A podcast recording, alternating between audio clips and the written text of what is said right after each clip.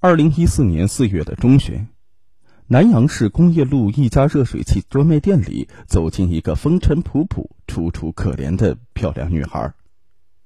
女孩一脸焦灼和忐忑，她小心的向店员询问：“请问，这里有个叫做黄强忠的吗？”一个店员回答说：“他是我们的老板。”正说话间呢。黄强忠听闻有人找自己，主动上前问道：“啊，我就是，你找我有什么事情吗？”一见黄强忠，女孩马上掏出自己的身份证和一堆的医院就诊资料，说自己名叫李小玲，接着带着哭腔恳求他救命。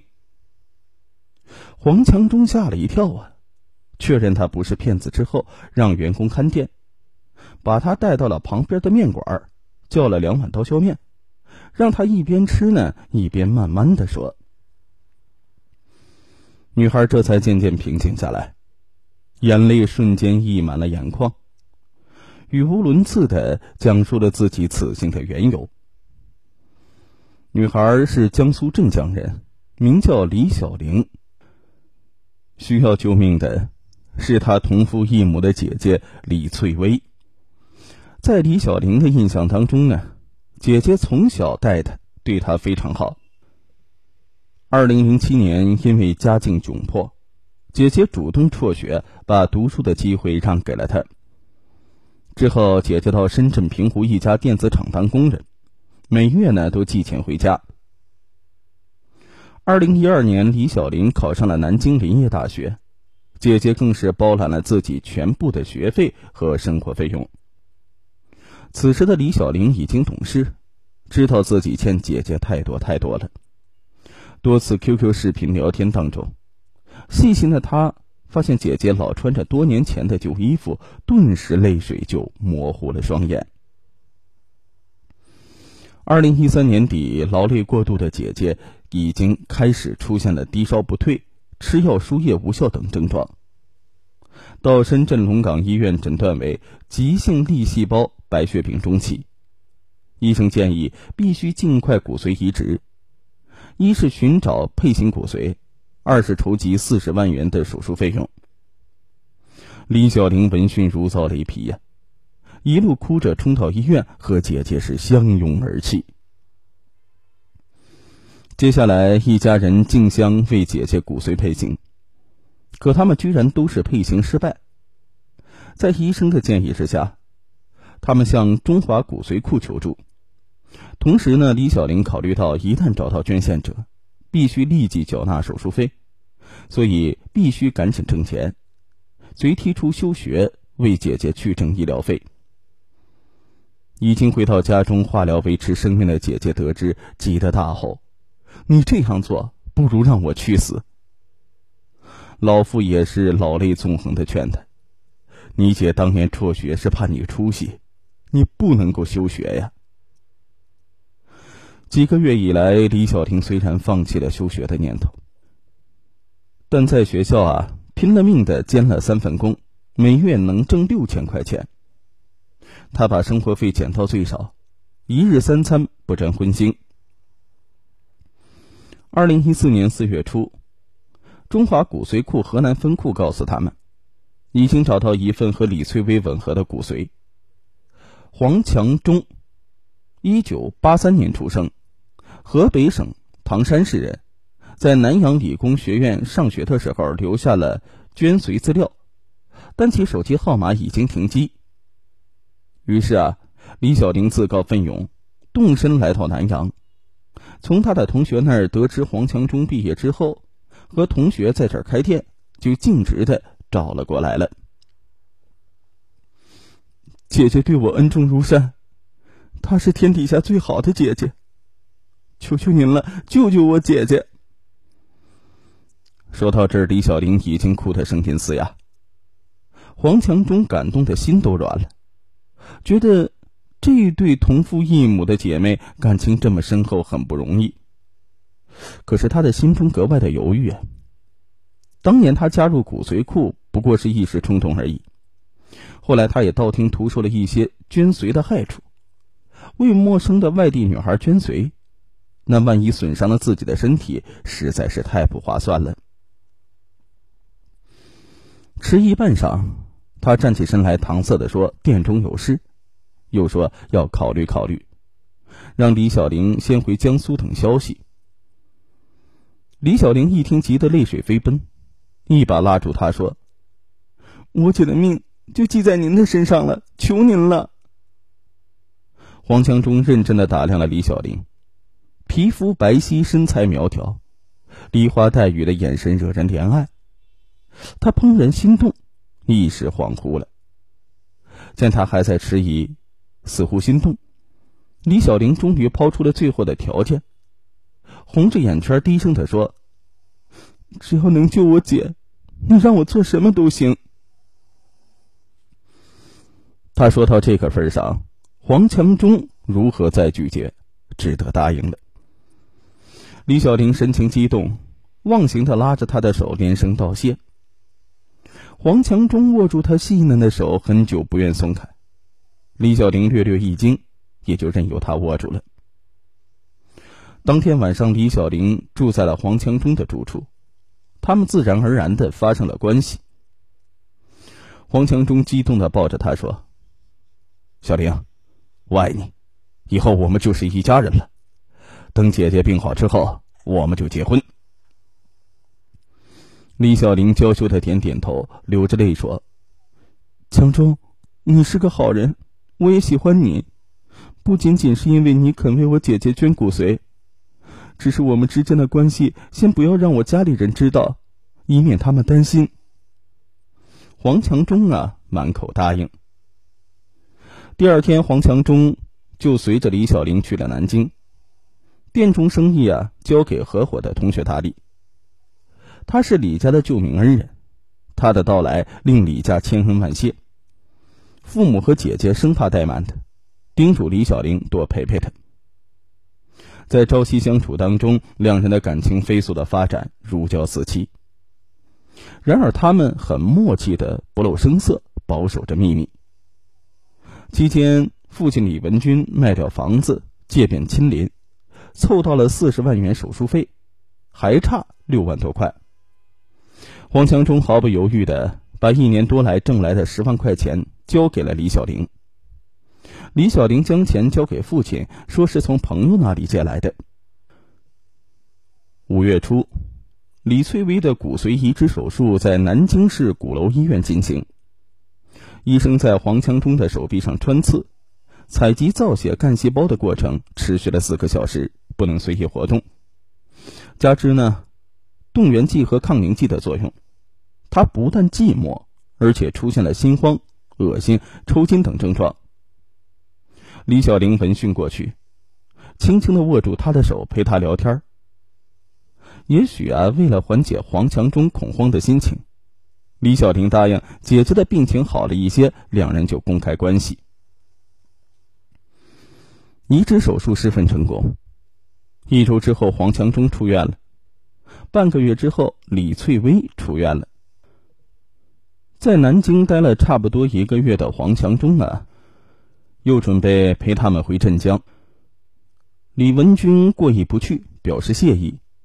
李小玲终于发话，对父亲说：“爸，你不要客气了，我和强忠，那十万块钱也是他的。”李文军夫妻和李翠微顿时明白了，当场就同意了这桩恋情。最为激动的是李翠微，她红着眼圈道：“妹妹啊，你好好对待强忠，我身上流着他的血呢。”此后呢，黄强忠在镇江待了几天之后，恋恋不舍的回到南阳。李小玲回到南京上学，两个人靠短信和电话保持热恋的温度。不久，李小玲放暑假，应黄强忠的邀请到南阳和他团聚了。一住个把月，因为也想回家看看姐姐和父母。不到九月，他们只好分别了。临别的时候，李小玲还对黄强忠深情的说：“谢谢他救他姐姐，等他毕业就嫁给他。”两个人是含泪惜别。恋爱当中的李小玲对黄强忠特别的依恋，每天一有空就给他打电话，有时一打就是一个多小时。可黄强忠的生意忙，又自持是他的恩人，没有太注意他的感受，经常挂断电话，歉疚的说晚上再给他回话。这时间久了，李小玲有些抱怨他的爱意不够。二零一五年三月十二日是李小玲的生日，可是令他失望的是，黄强忠因为有事儿给忘了。事后，李小玲充满了怨言。这时，一个名叫做赵坤的男孩出现了。赵坤也是镇江人，家境良好，在认识李小玲之后，开始追求她。终于有一天，赵坤向她表白，他暗恋她很久了。李小玲当然不接受他，说男友是姐姐的救命恩人。不料赵坤掷地有声：“你没结婚，我还有公平竞争的机会，我不会放弃的。”然而，随着黄强忠对他的关心越来越少，有时候在 QQ 上给他留言，他总是第二天才会回复，甚至几天之后才有音讯。慢慢的，李小玲也开始重新审视他和黄强忠的爱情。和黄强忠的大男子主义相比较，赵坤轰炸式的追求让李小玲为之动摇。他开始向赵坤敞开心扉，开心的。不开心的都向他倾诉。二零一五年五月，赵坤做了一件格外浪漫的事。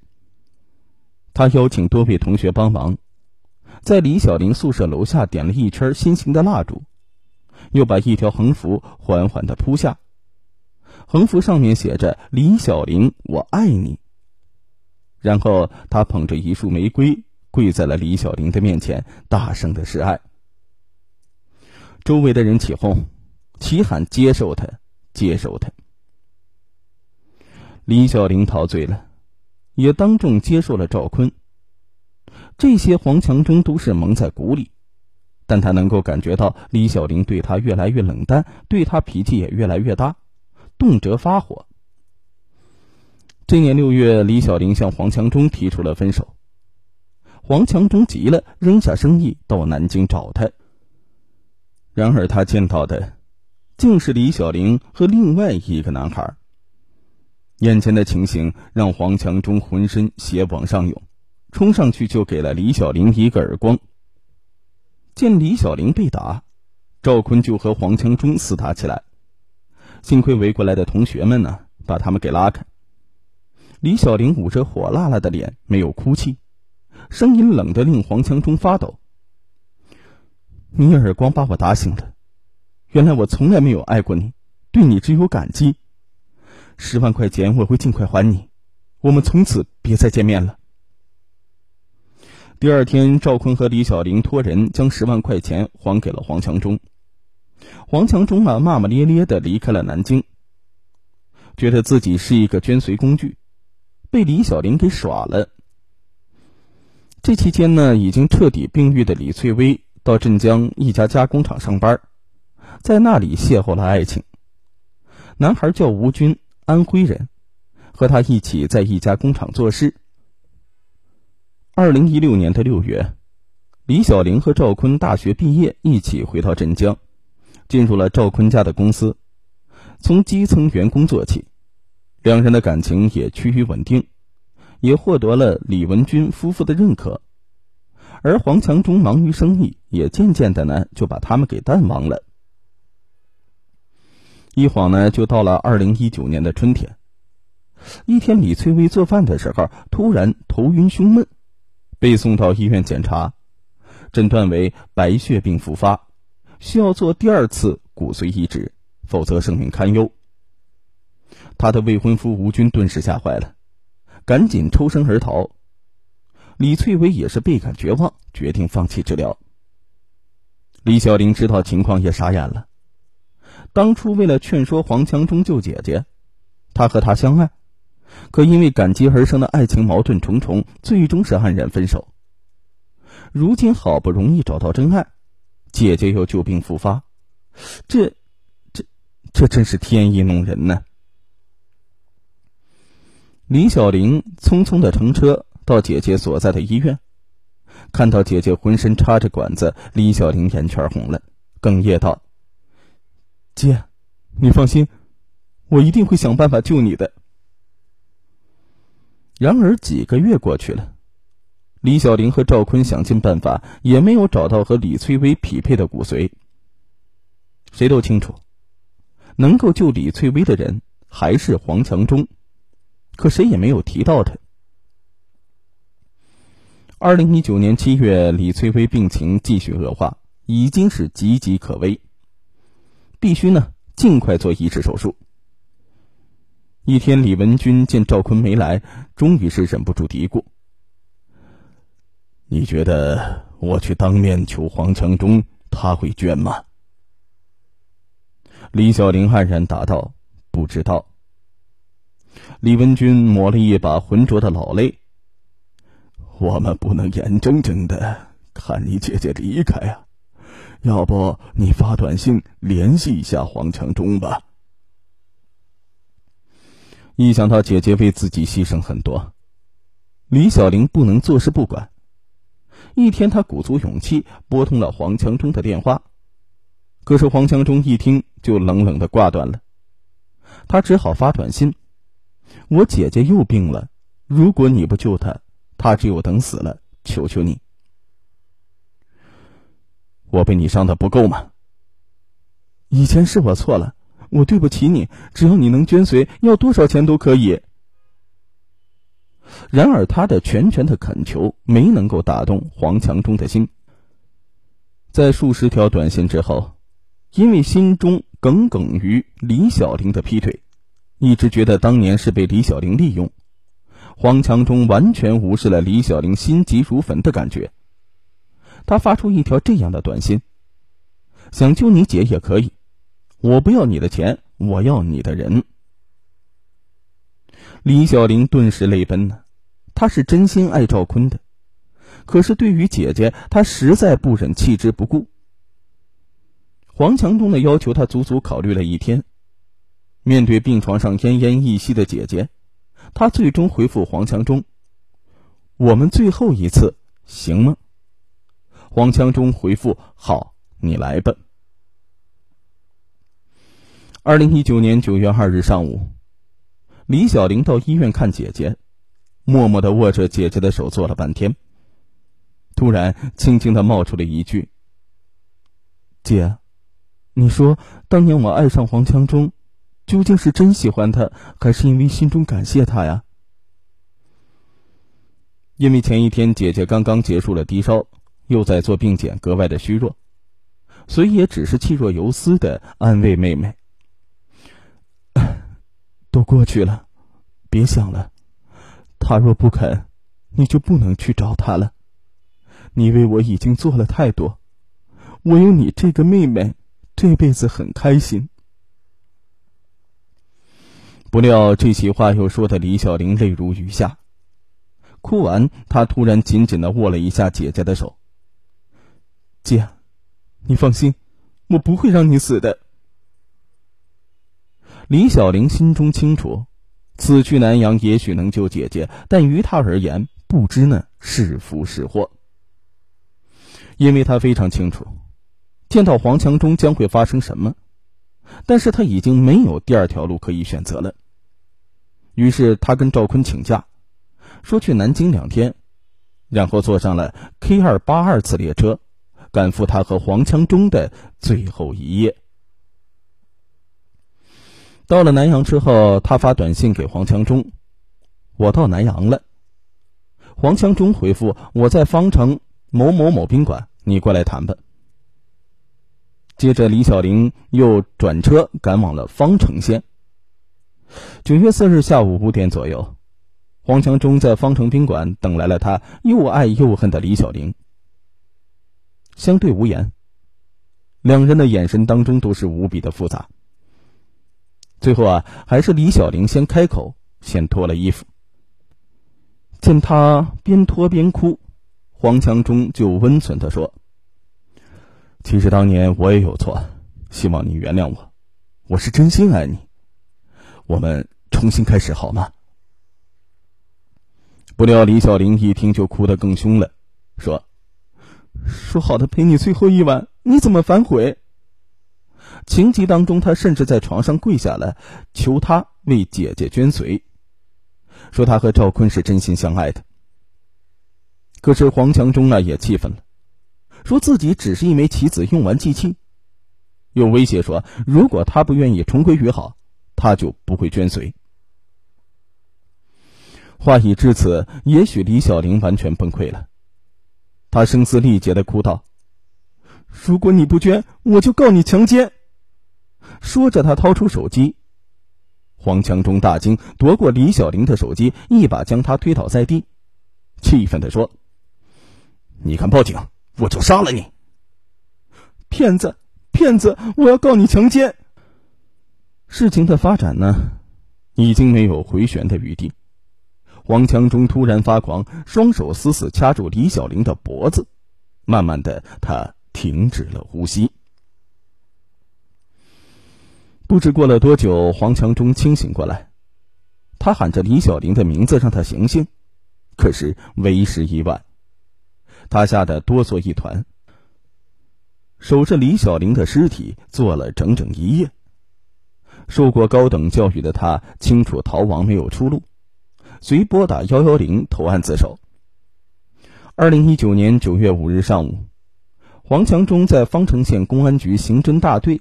供述了自己掐死李小玲的经过，而后被押往县看守所。同时呢，警方通知了李小玲的家人。噩耗传来，李家如五雷轰顶，李文军夫妇就当场昏死过去。当李翠微得知妹妹的死讯，哭倒于地：“妹妹啊，是姐害死了你。”此后，悲伤绝望的李翠微。失去了活下去的勇气，多次寻死觅活。一家人的悲戚叫人心碎。多年蒙在鼓里的黄强忠父母也是难以接受事实。事发之后，老两口天天以泪洗面。在赔偿死者三十二万元之后，唯一的心愿就是法院能对黄强忠轻判。黄强忠啊，也是悔不当初。